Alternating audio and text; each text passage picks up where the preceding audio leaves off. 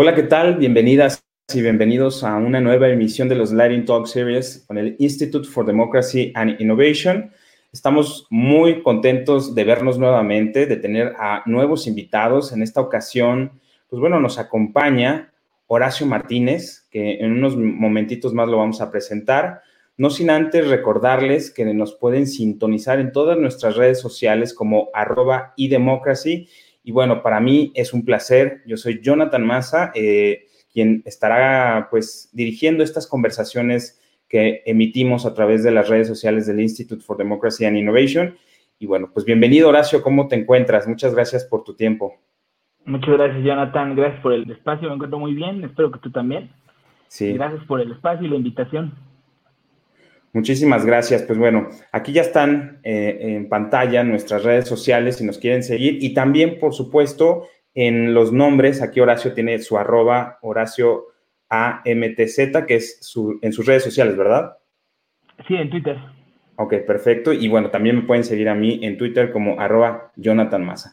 Pues bueno, vamos a comenzar esta conversación tan interesante eh, y primero me quiero permitir presentar a, Horacio Martínez, quien es eh, maestro en seguridad nacional por el Centro de Estudios Superiores Navales. En unos momentos más nos platicará al respecto, pero, pero tiene una amplia trayectoria, eh, pues bueno, en el análisis y gestión de riesgos, en temas de seguridad, seguridad pública, seguridad nacional. Y por supuesto es un especialista que el día de hoy nos hablará precisamente acerca de los impactos o las repercusiones que tiene pues bueno, los escenarios de diversificación del crimen, especialmente el crimen organizado en nuestro país. Así que, Horacio, bienvenido. De verdad estamos muy agradecidos de que nos des tu tiempo para compartir en esta charla y platícanos un poco cuál ha sido tu, trayectoria, cómo empezó este gusto por los temas de seguridad. ¿Puedes compartirnos un poco al respecto, por favor? Sí, claro. Yo, empecé este, en el servicio público desde hace poco menos de 10 años este, primero en, temas relacionados a la investigación financiera y después ya más este, cercano o vinculados al tema de seguridad nacional desde de la transnacional y pues después fue diversificándose mi labor en el tema profesional ya más primero fue un poco más operativo, después pasó a ser un poco más en el tema de inteligencia y análisis de riesgos, y así fue como fui empapando poco a poco, y posteriormente, obviamente, toda esta formación profesional iba vinculada con mi formación académica. Yo estudié, como bien lo dijiste, la maestría en Seguridad Nacional en el Centro de Estudios Superiores Navales de la Secretaría de Marina Armada de México, y ahí me permitió discernir e incluso aumentar mis, mi vínculo profesional, tanto en campo como en temas de, no quiero decir administrativos, pero sí en temas más de analíticos en cuanto a operaciones, este, análisis de riesgos, ese vínculo de crear este, redes de esquemas y redes de vínculos y trasladarlos a la operación y buscar, diseñar y buscar estrategias para contrarrestar este daño que genera en la seguridad nacional la delincuencia organizada y comprender sobre todo la diversificación que se presenta año con año en esta actividad ilícita y que la CERA no solo la seguridad nacional, viéndola desde un tema este, militar, policíaco, de investigación criminal, sino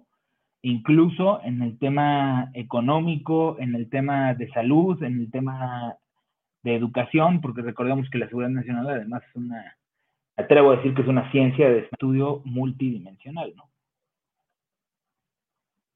Claro, ¿no? Y, y de antemano, muchas gracias también porque pues bueno, nos conocimos y un poco voy a platicar aquí la experiencia. Nos hemos conocido Horacio y un servidor en redes sociales. En realidad hemos tenido eh, eh, ese, ese gusto por estar compartiendo a través de las redes sociales información, opiniones al respecto de los temas de seguridad. y ahí es donde hemos coincidido en muchos, en muchos lugares eh, de las conversaciones que se dan luego en Twitter. Así que de verdad les recomiendo que lo sigan, por favor, en, sus redes sociales, porque Horacio, precisamente algo que nos llama mucho la atención, Horacio, es, justo las opiniones que has vertido acerca de los temas de seguridad. Y algo que también, por supuesto, me llamó muchísima la atención de tu perfil y, y que fue también muy grato encontrarme a un colega que estudió la maestría en seguridad nacional. En tu caso, por supuesto, en el Centro de Estudios Superiores Navales de la Secretaría de Marina Armada de México. Eh, y bueno, si bien somos de dos instituciones y de dos, este, eh, vamos a decir, secretarías de las Fuerzas Armadas distintas, pero hermanadas con el mismo objetivo que es la seguridad nacional, pues la verdad es que quiero preguntarte y aprovechar en esta ocasión esta conversación, ¿cómo fue tu experiencia estudiar en el CESNAF? ¿Cómo, cómo es para un civil? Porque cabe recordar que Horacio es civil, eh, él no forma parte de las Fuerzas Armadas, que es una experiencia similar a la que yo viví, pero sin lugar a dudas, estudiar con ellos es una gran experiencia. No sé cómo habrá sido en tu caso. Sí, fue una gran experiencia, sobre todo porque, bueno, la, lo allegado que me siento a las Fuerzas Armadas por todos los por todas las actividades que profesionalmente desarrollé previamente a ingresar a la, a la maestría. Entonces, ese refuerzo de, de lo académico, de lo de, en lo profesional, de lo académico, de los expertos además, pues siempre viene bien y además de una institución, en mi caso de la CEMAR, en tu caso de la SEDENA, de instituciones honorables y que además tienen, que además tienen una baraja de, de contenido, de evolución académica, profesional, este, operativa, impresionante. Yo creo, me atrevo a decir que en ciencia, en educación, me, refiero a la formación educativa y además a eso trasladarlo a la operación, yo creo que no hay nadie como las Fuerzas Armadas actualmente en nuestro país, en el, en el, en el sector público, digámoslo así, y es una gran oportunidad que dan las Fuerzas Armadas a los civiles como nosotros y que además viene bien forjar esas relaciones interinstitucionales en donde em, empieza a generarse un vínculo de confianza, de operación y además de generación de estrategias conjuntas que benefician a la seguridad nacional a partir de una apertura de las Fuerzas Armadas hacia, hacia el entorno civil, hacia las autoridades civiles. Entonces, considero que es un, de gran valía y es un valor agregado que dan las Fuerzas Armadas hacia el entorno civil y me siento, bueno, siempre me he sentido muy afortunado. Es uno de los grandes orgullos que tengo en mi vida profesional de haberme graduado de la maestría en seguridad nacional del Centro de Estudios Superiores Navales de la, de la Secretaría de Marina y tuvimos la fortuna de convivir mucho con el Colegio de Defensa Nacional, que es donde tú estudiaste. En el rompehielos, en, el intercambio académico, entonces esa hermandad que hay entre secretarías hace que se unan más, que, que se genere un ambiente de confianza, de cordialidad, de profesionalismo, y, al momento en el que termina uno la maestría y sale de nuevo a laborar al, al campo, digamos, al campo operativo, pues siempre es bueno porque estrechas relaciones interinstitucionales, lo repito, creas amistades que siempre serán en beneficio y en busca de preservar la seguridad nacional y de generar nuevas estrategias en favor de la, de la sociedad, porque uno de los objetivos de la seguridad nacional pues, es la estabilidad y la integridad nacional en donde se beneficia la sociedad mexicana. Sí, así es. Y algo clave que has comentado es precisamente esta oportunidad que ofrece el estudiar, eh, en, ya sea en el CESNAV o en el CODENAL, en el colegio, que, es la apertura que han tenido las Fuerzas Armadas, nuestras Fuerzas Armadas, para incluir a civiles. Después de una época, coincidirás conmigo que, en el pasado era un tema tabú el tema de la seguridad nacional. Es más, se, había muchos claroscuros, hay muchos textos académicos que lo han abordado históricamente respecto a, nuestro país.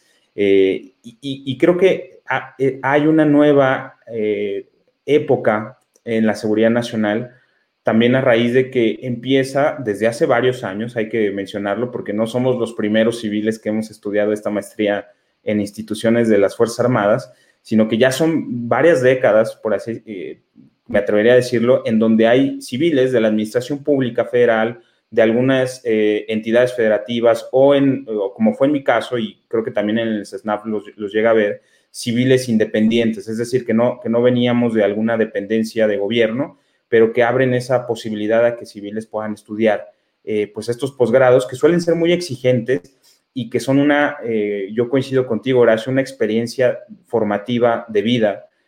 también yo me siento muy, muy agradecido con, con las Fuerzas Armadas en mi caso especialmente con, la Secretaría de, la Defensa Nacional y, en el tuyo, pues la Secretaría de Marina Armada de México. Y donde también la experiencia, pues es muy intensa, un año, un año muy intenso, de tiempo completo. E, esto sí es full time, seguramente tú también lo viviste tan intenso como, como quizás lo viví también en, mi tiempo.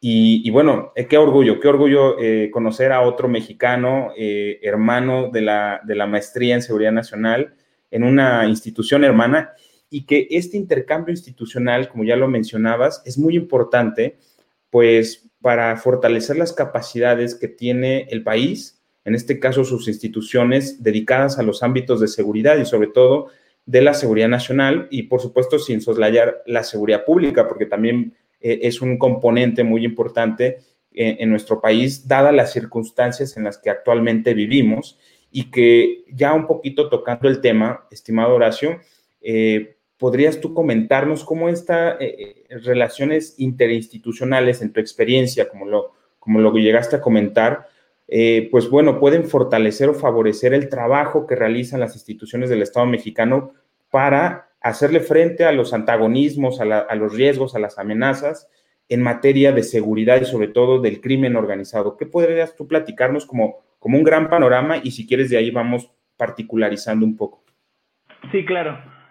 Bueno, las relaciones interinstitucionales, sobre todo, más allá de... Siempre hay una relación interinstitucional, debe de haberla por, el, por los procesos que se dan, por cómo se llevan, digamos, incluso hasta una puesta de disposición, un aseguramiento, ya sea de mercancías de armamento de, de una persona, etcétera, etcétera. Siempre tiene que haber una relación interinstitucional. Sin embargo, yo creo que uno de los factores este, preponderantes en el éxito de las relaciones interinstitucionales, y es algo que yo este, admiro de las Fuerzas Armadas y que en, en general de, de esta que esta maestría me dio la apertura de poderlo discernir y comprender, es el intercambio efectivo de información. El intercambio este, efectivo de información es aquel que nos brinda las capacidades, que brinda las capacidades a las instituciones para crear y ejecutar estrategias este, efectivas. Incluso estamos hablando de estrategias de análisis de riesgos, este, estrategias de inteligencia, estrategias de contrainteligencia, estrategias, estrategias para tejer redes de vínculos.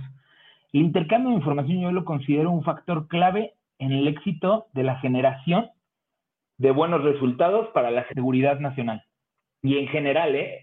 y estamos hablando de la seguridad nacional, ahorita estamos tocando el, tema de delincuencia organizada y abordando ya eh, abordando el tema de seguridad nacional, de delincuencia organizada, perdón, yo lo creo todavía que ese factor que menciono, el de intercambio de información, es todavía el más preponderante, sin, sin menospreciar a los demás factores que componen todo ese cúmulo de, de actividades que permiten desarrollar estrategias. Yo creo que el intercambio de información este, asertiva y, este, y expedita entre las, entre las instituciones permite llevar a cabo este, incluso hasta la desaparición de grupos completos del crimen organizado. El tema es que ha ido diversificando, así como la seguridad nacional se diversifica y evoluciona las estrategias, la, delincuencia organizada y esos grupos han encontrado la manera de diversificar y poder adaptar sus actividades a un entorno adverso para ellos, así como en algún momento es adverso para las autoridades de seguridad, ¿no? Claro, y, y, yéndonos un poquito atrás para ir clarificando también conceptualmente y sobre todo pues para quienes siguen esta transmisión y que están muy interesados también en conocer, eh, aparte de las trayectorias de nuestros invitados como Horacio, también sobre los temas. Platícanos, por favor, Horacio, ¿qué es delincuencia organizada o es crimen organizado o son lo mismo estos conceptos? Pero en general, ¿de qué se trata y de qué estamos hablando cuando eh, estamos tratando de combatirlos efectivamente? Ok, la delincuencia organizada es cuando tres, o, cuando tres o más personas se organizan de hecho para realizar en forma permanente reiterada conductas que por sí o unidas tienen como fin cometer alguno de los delitos estipulados en la ley contra la delincuencia organizada. Que algunos, eh, eh, me permito referir a algunos de los delitos, puede ser terrorismo, tráfico de armas, tráfico de personas, tráfico de órganos, corrupción de personas, delitos en materia de trata de personas. Acordémonos que la trata de personas y el tráfico de personas son diferentes. Este, secuestro, operaciones con recursos de procedencia ilícita, defraudación fiscal y algunas otras este, conductas previstas en, otros ordenamientos, como el Código Fiscal, el Código Penal, este, incluso la Ley General de Salud. Claro, y de todo este listado que nos acabas de comentar y que está precisamente en la ley, que, el, legislador cuando lo ha hecho, porque se ha ido aumentando, o se ha ido incrementando, se ha ido adecuando, eh, la ley finalmente, pues porque la realidad ha ido superando muchas veces lo que anteriormente podíamos entender de manera genérica o, popular, vamos a decirlo, de, el concepto sobre delincuencia organizada. Muchas veces, quizás el ciudadano eh, que no es especialista en estos temas, vamos a decir, liga directamente el tema de delincuencia organizada únicamente con narcotráfico cuando, justo como lo acabas de mencionar, no solo se trata de narcotráfico. Y aquí me gustaría preguntarte, ¿qué tanto se ha ido diversificando el, crimen organizado en el mundo, vamos a decir en general, pero sobre todo en México? ¿Y, cuáles son las características que hoy podemos eh, ver en nuestro país de esta, de esta diversificación del crimen organizado en México? Ok. La diversificación en criminal en México es bastante interesante y preocupante a la vez. Sin duda, me puedo, este, atreverme a decir que esa diversificación se da a partir de las últimas dos décadas, 15, 20 años más o menos. Sí, 15, 20 años. En donde, ¿qué sucede? Si bien, como tú lo dices, la mayoría de personas relaciona delincuencia organizada con narcotráfico, no está tan mal la interpretación común. Sin embargo, no solo se trata de narcotráfico. Lo que sucede en esta diversificación que menciono de hace aproximadamente dos décadas es que los grupos criminales encontraron en otros delitos una fuente de ingresos que, digamos, funciona como catalizador para, su, para sus actividades primarias. Es decir, ¿qué sucede? Un ejemplo puede ser los Zetas. Los Zetas en algún momento llegaron a e, e, este, era, comenzaron como un brazo armado del cártel del Golfo, que se dedicaban al narcotráfico, pero los Zetas se dieron cuenta que si comenzaban, además de traficar droga, a secuestrar, a extorsionar, a, la piratería, encontraban nueva, una diversificación operativa y financiera, que además era redituable. Entonces, ¿qué encontramos en ese momento? Que esa, esa metodología de operación se expande y eso ya no lo hacen, ya no, lo, no se quedó solo en los Zetas, sino ahora, por ejemplo, el cártel Santa Rosa de Lima, e, ellos comenzaron con el tema del robo de hidrocarburos, que también eh, se encuentra estipulado en la, entre los delitos de delincuencia organizada, y después diversificaron hacia el narcotráfico. Digamos que ellos fue al revés. Pero lo que sucede, a lo que voy es que los grupos delictivos han encontrado la manera de controlar regiones, regiones, eh, eh, regiones de poder en el país, en donde se establecen, y a la hora que se establece, aglutinan las, las actividades criminales y comienza una generación, una red de delitos controlados por un mismo cártel.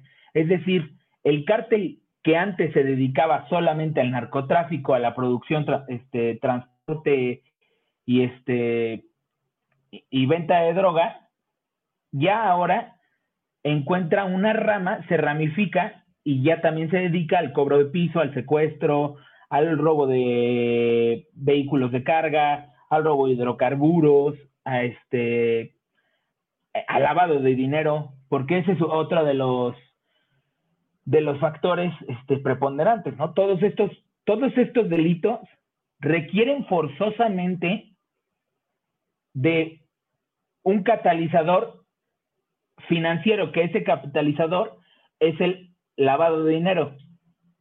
¿Para poder, para qué? Para poder hacer uso de esos recursos que generaron a través de estos delitos antes mencionados.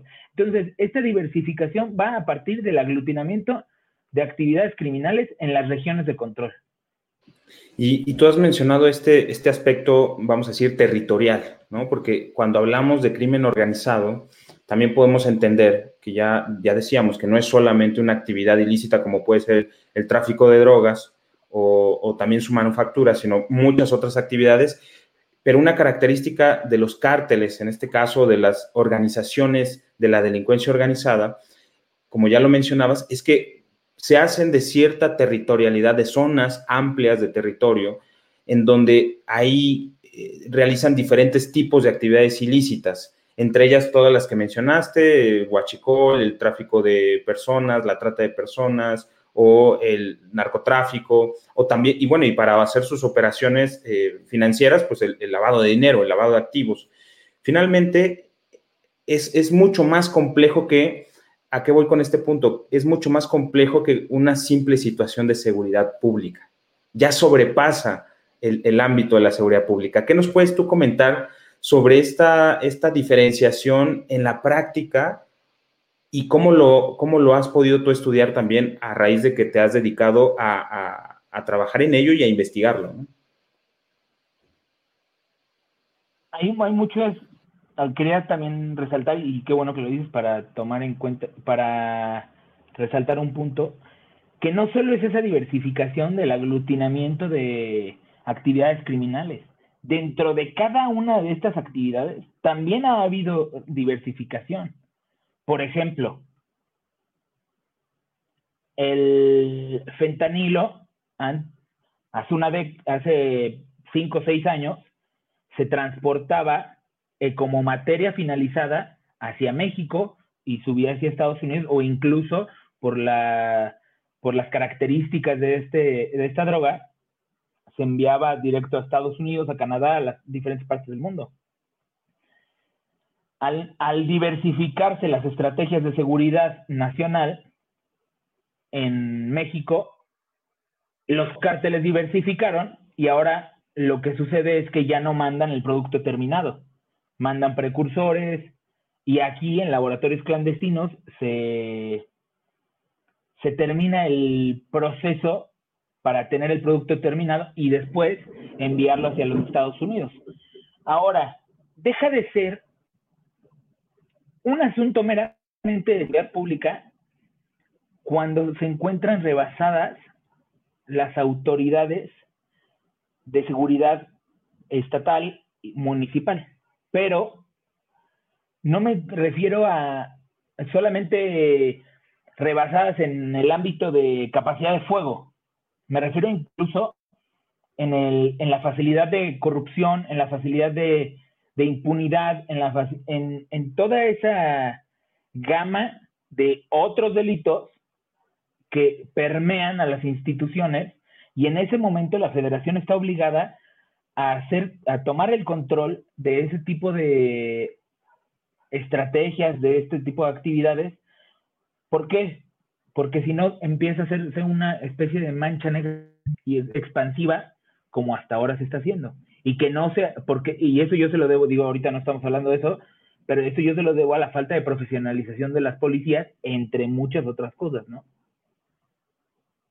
Claro, y, fíjate que algo que me, surge como, como, pregunta ahorita con este último comentario que haces, y, a raíz de que también otras personas en redes sociales nos lo han preguntado en el programa, nos han enviado sus preguntas, nos dicen, bueno, a ver, si, bien el, asunto del, crimen organizado que, ha ido superando en, vamos a decir, en gravedad el nivel de riesgo y a las policías municipales y estatales, y que incluso ya, ya presenta serios desafíos para la federación en algunos lugares por su capacidad de fuego o por la capacidad también financiera con la que cuentan algunas eh, organizaciones criminales.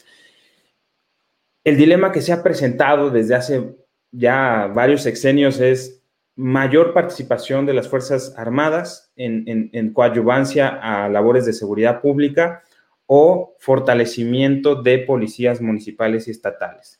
En mi opinión, y yo siempre lo he comentado, creo que es un ejercicio o, una labor que tiene que ser en paralelo, porque no puede ser una o la otra.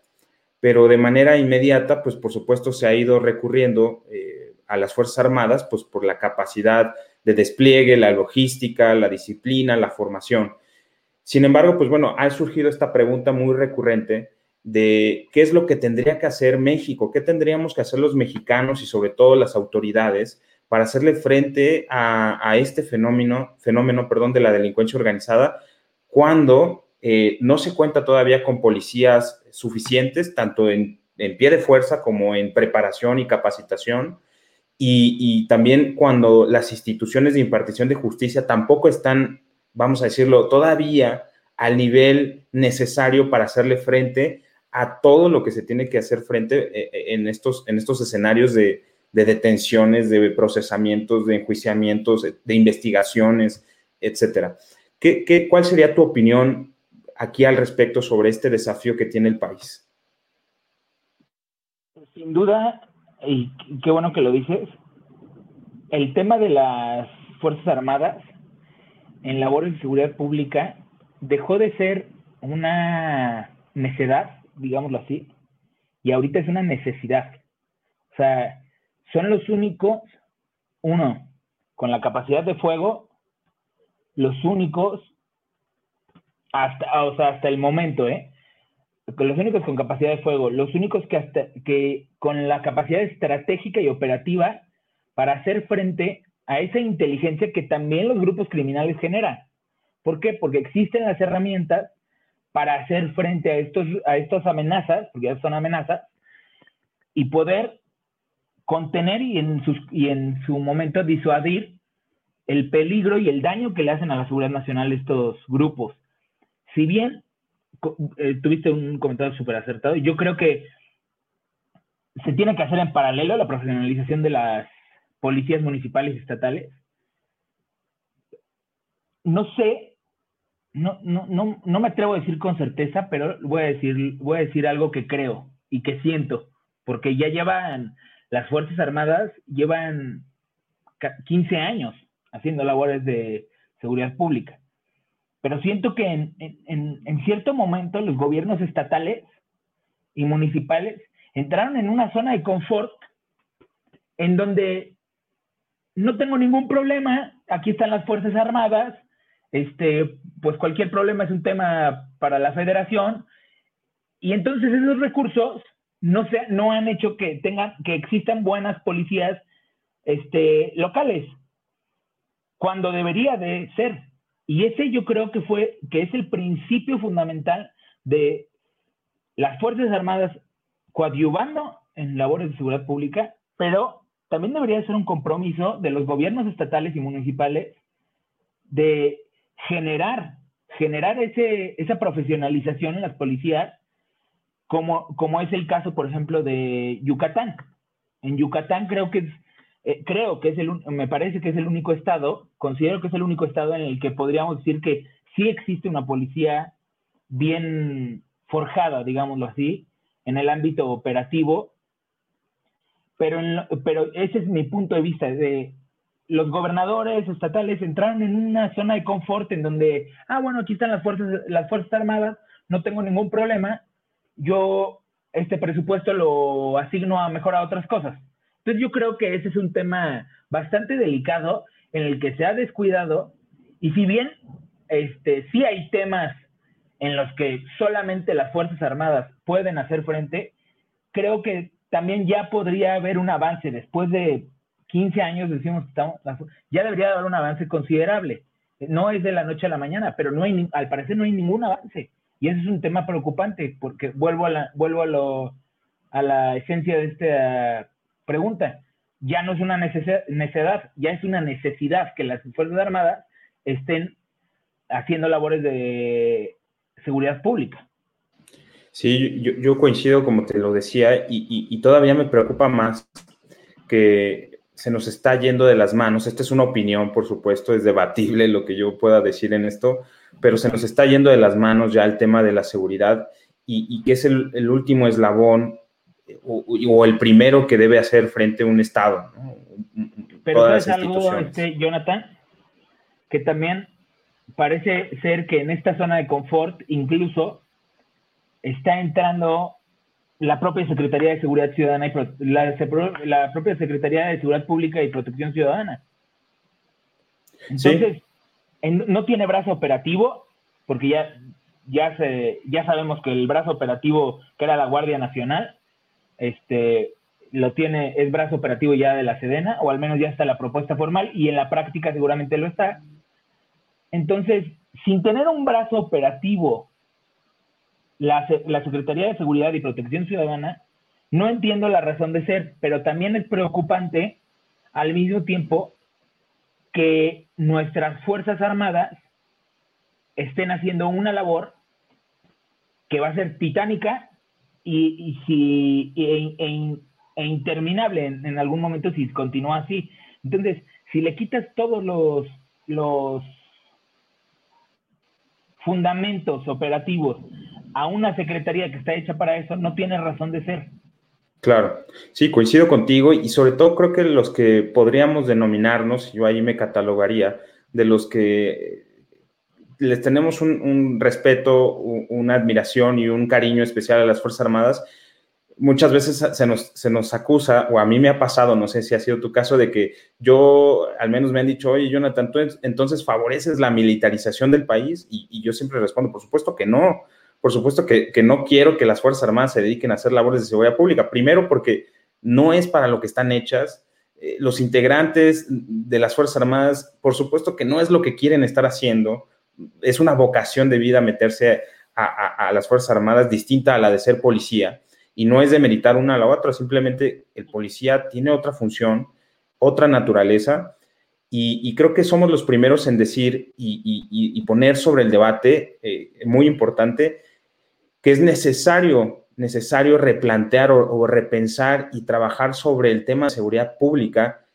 de manera paralela en lo que, por supuesto, de manera subsidiaria, instituciones como las Fuerzas Armadas trabajan en colaboración con, los, con las vamos a decir, con los civiles, en este caso con los estados, los municipios, la federación. Pero si no hacemos nada los mexicanos, los ciudadanos, eh, eh, eh, tanto de a pie, digamos, los ciudadanos comunes como aquellos que están en alguna responsabilidad pública por poner los puntos sobre las IES en materia de seguridad pública y fortalecimiento de policías, pues no vamos a poder hacer frente a este fenómeno tan claro y tan grave que has platicado el día de hoy sobre el crimen organizado y todo el cúmulo de, puntos de diversificación en el que hoy se encuentra y, que ha puesto de rodillas a las instituciones mexicanas, lamentablemente, y que ha tenido aciertos eh, eh, en la federación, me parece, por ejemplo, la, unidad de inteligencia financiera, que no es de esta administración, fue creada anteriormente, pero que ha tenido un, avance en materia de, detección de, activos, eh, sobre todo de lavado de dinero, pero falta mucho, o sea, los estados tienen una gran responsabilidad y tendrían que estar desarrollando capacidades de investigación, de, capacidades forenses también, de capacidades también de, inteligencia y bueno, hasta ahí lo dejo yo porque también podría yo decir aquí muchas cosas que opino, pero más bien quisiera seguir escuchando y, e invitándote a ti, Horacio, que nos comentes más sobre este tema y, qué nos podrías tú decir al respecto. Mira, justo, justo tocas un tema que fue parte de mi tesis, pero antes quiero decir algo. Actualmente México en materia de seguridad pública se encuentra en una especie de limbo en el que tanto en lo operativo, en lo administrativo, en lo jurídico, no hay una, un vínculo que le permita a las instituciones en general, en este caso a las Fuerzas Armadas, a la Guardia Nacional, hacer su labor de manera efectiva e incluso ininterrumpida. ¿Por qué? Porque además ni siquiera hay una legislación. Me refiero a este limbo porque no hay una legislación que ampare el actuar de las Fuerzas Armadas en el tema de seguridad pública, pero tampoco hay una institución de, civil de seguridad pública, ni tampoco hay una estrategia de seguridad pública, y por mucho que se pase, pare la secretaria diaria en las, en las este, conferencias del presidente a dar frases y estadísticas y datos, y no hay, no hay una Secretaría de Seguridad Pública actualmente operativamente hablando, o efectiva. Todo está del brazo de las Fuerzas Armadas. Y eso es sumamente preocupante porque se genera un limbo que puede ser catastrófico hacia adelante. ¿Por qué? Porque muchos casos que se abran, muchas carpetas de investigación, el armado de las carpetas, los informes este, policíacos, etcétera, etcétera, pueden estar mal fundamentados, pueden estar por muchos cursos que se den, por muchos diplomados, por eso existen fundamentos para cada una de las instituciones. Por eso existen los, los oficios de funciones, por eso, porque cada quien debe de hacer su papel. ¿Me explico? Entonces, ahí hay un, en ese afán de cuidar la imagen política, creo que han descuidado el objetivo operativo real estratégico de la seguridad nacional. En 2000 y una de las, yo creo que es una de las mecanismos más importantes que existen. Lo toqué en mi tesis de maestría en ese tema cuando hablo de con, eh, sobre seguridad y es hay una manera de romper ese esquema de extensión, de diversificación y de operación que han utilizado y que especificado y es como en toda institución, lícita o ilícita, es pegarle en las finanzas.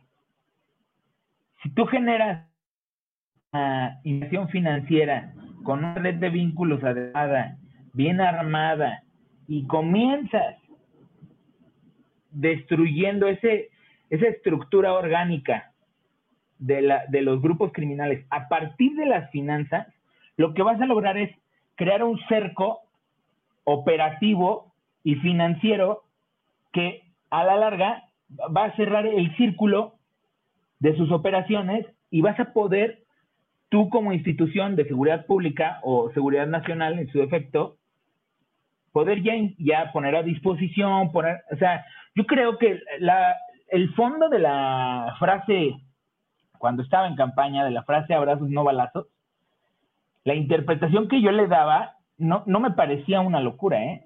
O sea, no me, no me parecía lo que está haciendo. O sea, más bien, no creía que iba a ser lo que está pasando ahorita.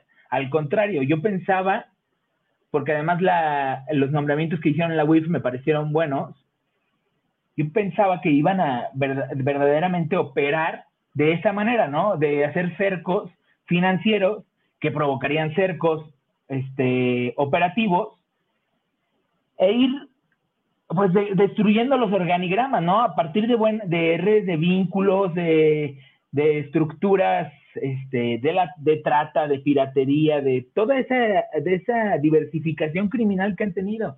Y eso que, por ejemplo, que comenté de cómo se diversificó el, tráfico de fentanilo, pero así puedo aventarme la diversificación en trata de personas, en tráfico de personas, en, operaciones con recursos de procedencia ilícita, en todos, todos los delitos logran este, diversificar. Pero ¿qué tiene que pasar con las autoridades? Las autoridades tienen que evolucionar, porque si lo que está sucediendo es que las autoridades van en una línea evolutiva, o sea, están evolucionando, ¿no? En una línea diagonal, pero estable. Y los grupos criminales están revolucionando. Entonces, están, no van constante las autoridades van lento, constante. Los grupos criminales van dando brincos a revoluciones, siempre van un paso adelante. ¿Y qué sucede?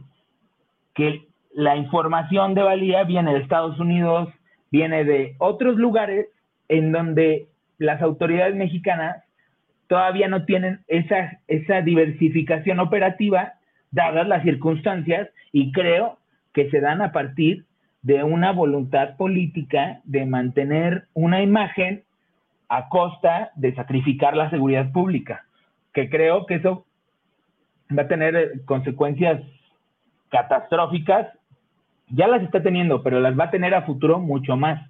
¿Por qué? Porque los, los cárteles ya tienen una presencia, ya, está, ya, tienen una, ya tienen una expansión en materia de presencia y en violencia este, devastadora, ¿no? Podemos ver la evolución, por ejemplo, uno, uno de los estados este, más que más llama la atención en materia de homicidios, por ejemplo, es Zacatecas, ¿no? Que en 2009 tenía 131 homicidios y en 2020 tuvo 1244.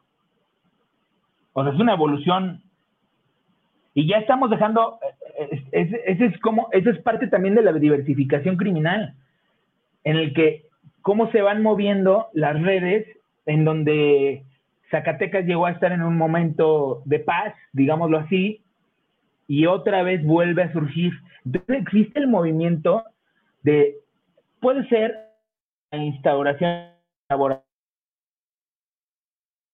de eh, regiones de control, este, por la, este, el pago de piso, el secuestro, etcétera, etcétera, pero va a partir de un aglutinamiento y a un avance de los cárteles en están destruyendo y que por medio de la violencia y del sometimiento una base delictiva en esas zonas de confrontación y de sobre todo no solo de confrontación sino de operaciones que ya empiezan a mermar otros asuntos, por ejemplo, la economía, la educación, la salud, la, este, el desarrollo, las empresas, o sea, el estudio de la seguridad nacional va más allá del narcotráfico, de la delincuencia organizada, ¿eh? El estudio de la seguridad nacional va también, eh, eh, también busca preservar el desarrollo y el desarrollo implica eh, Eh, ¿cómo, se, perdón, se me fue la eh, creación de empleos, perdón, creación de empleos, este, nuevas oportunidades en materia educativa, salud, la procuración. Entonces empiezan a dar un hecho como la delincuencia, un fenómeno como la delincuencia organizada, todo. Entonces la federación ya tiene que hacerse responsable de estos grupos que los están provocando. Ahorita te dije Zacatecas, pero Guanajuato es otro de los estados que está dañadísimo en el tema de seguridad porque la dejaron evolucionar, dejaron, eh, evolucionar y que dejaron que se diversificara, no lograron comprender esa diversificación y a partir de esa a partir de esa no comprensión de la diversificación se permitió que ahorita son, sean zonas de, guerra casi casi, ¿no? Ya tenemos el, en Salamanca el tema de la bomba en el restaurante. Y así podemos ver muchos hechos, en Chihuahua es otro, el Estado de México, quizá no en temas como tal de narcotráfico, de, pero en, en Estado de México tenemos el secuestro, está el secuestro como uno de los altos índices, con altos índices, o sea, en Puebla el robo de hidrocarburos, en Veracruz igual, eh, la instauración de narcolaboratorios en Guadalajara es preocupante, el, en, en Sinaloa, sobre todo en, la región de Culiacán. Te interrumpo, pero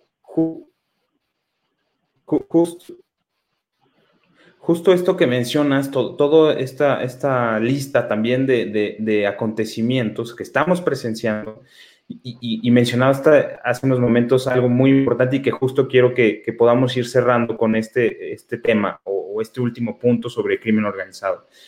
A raíz del, del bombazo que se dio en Salamanca, Guanajuato, y luego del, que recientemente también detonó en Puebla, en una colonia, en una casa, en donde afortunadamente no hubo víctimas que lamentar, caso desafortunado que en Guanajuato sí sucedió. Se empieza también ya a hablar sobre y nuevamente a poner sobre la agenda pública si catalogar o no a la delincuencia organizada, a los grupos de delincuencia organizada como terroristas.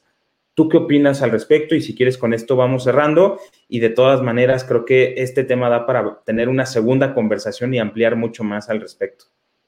Sí, claro, sí, ojalá tengamos una segunda. Y para tener este tema claro, este, hay una, una diferencia, no quiero decir diferencia, pero de parte de Estados Unidos, no, este, no sé si te acuerdas que el Congreso y el mismo Donald Trump pretendían nombrar a los grupos delictivos, de la, a los grupos de la delincuencia organizada mexicanos como terroristas. En México todavía no existe ese planteamiento porque hay, habría preocupación, ¿no? Es decir, hoy en el entorno, en el entorno regional Norteamérica tenemos terrorismo está cañón. Eh, uno, de los, uno de los ejemplos, por ejemplo, es Perú, ¿no? Perú sí había terrorismo, pero aquí en México no encontramos un tema, no creo que todavía sea un tema de terrorismo, porque no hay, terrorismo se basa un poco más en el tema político religioso, y aquí no hay un tema de conflicto político religioso, estrictamente, ¿no? Pero sí comienza a haber este, acciones por parte de los grupos delictivos que pues, nos pueden venir, que nos pueden rememorar al Colombia de los ochentas, ¿no? Y eso ya es preocupante. Es un tema que empieza a avanzar, o sea, de sur a norte, y que no solo es preocupante para los mexicanos, es preocupante en el entorno internacional, porque esta discusión de que en Estados Unidos se pueda nombrar a los, eh, denominar este, en la base jurídica como terroristas a los grupos de la delincuencia organizada mexicana, no solo implicaría un tema en la ruptura de, diplomática, sino un tema en la, podría provocar una ruptura en temas de seguridad, en temas de intervención incluso. Acuérdate, por ejemplo, cuando el tema de Afganistán, el, hicieron uso de las Fuerzas Armadas, se autorizó el uso de las Fuerzas Armadas y no era una guerra contra una nación, entonces era contra una organización, ¿me explico? Y eran terroristas y aún así se autorizó. Entonces es preocupante que esta discusión resurja y no se controle a partir de una, no, de una voluntad política acá en México de no querer operar para cuidar una imagen política, para poder este, excusarse de los resultados, para poderle echar la culpa al pasado. No, no puede, ya no se puede hablar del pasado como si fuera el presente. El presente está dictando que es peor que el pasado. Y si no se actúa, el futuro pinta para ser peor que el presente y que el pasado juntos. Sí, definitivamente eh, a eso me refería sobre todo cuando te comentaba y, platicaba aquí de que de verdad se nos está yendo de las manos el tema de la seguridad. O sea, es, muy grave, es muy preocupante y bueno, ya lo comentaste tú, hay muchas implicaciones respecto a denominar sí o no como terrorismo eh, estas situaciones. Creo que definitivamente, eh, si tú aceptas la invitación, estimado Horacio, hagamos una, segunda emisión de, este tema, sobre todo porque ya, ya tiene otras aristas muy delicadas y también muy importantes que abordar y podemos dar pauta que quienes nos ven y nos escuchan en esta transmisión eh, pues bueno, que también nos hagan llegar sus, dudas, sus comentarios, para que en la conversación, en, la segunda parte con Horacio, podamos también eh, compartirlas y, responderlas, si te parece bien. Perfecto. Y sí, entender que todavía sea drástico, en el presente sería drástico denominar a los grupos delictivos en México como terroristas, pero no se, no, no, si esto evoluciona, no se puede descartar y sería bastante preocupante para el tema de seguridad nacional y para la estabilidad nacional. Así es, es correcto, coincido contigo totalmente, Horacio. Pues bueno, pues hemos llegado ya al final de esta emisión. Eh, obviamente los tiempos siempre son muy cortos como para tener una conversación tan extensa, pero por eso vamos a hacer esta segunda parte. Pues muchísimas gracias, Horacio, por tu tiempo. No, gracias a ti por la invitación. Te mando un abrazo. Este, recibe un abrazo, un saludo con admiración, colega. Y espero la segunda parte y que sigamos en contacto. Claro que sí. Vamos a hacer la transmisión precisamente de, esta emisión y eh, que nos hagan llegar sus dudas, sus comentarios. Los invitamos para que en la segunda parte de esta conversación sobre repercusiones a la seguridad nacional eh, derivadas pues de la diversificación de la criminalidad en México, eh, pues háganos llegar sus preguntas, sus comentarios y, con Horacio y un servidor pues estamos haciéndoles mención y sobre todo respondiendo también a, sus dudas. Muchísimas gracias me gustaría, por una reflexión. Nuevamente los Sí, adelante, adelante, no te preocupes. Ah, cuando la seguridad se politiza. Ah, cuando la seguridad se politiza, la inseguridad persevera y alcanza. A ver, nuevamente, ¿puedes, ¿puedes repetir la reflexión? Ah, cuando la seguridad se politiza, la inseguridad persevera y alcanza. Ok, muy bien. Muchísimas gracias, Horacio, por, por esta, esta última reflexión que nos deja eh, pues también algo que reflexionar eh, o profundizar en esto que nos acabas de comentar. Gracias por todo, Jonathan. Gracias, nos seguimos en redes sociales y hasta la próxima. Hasta la próxima.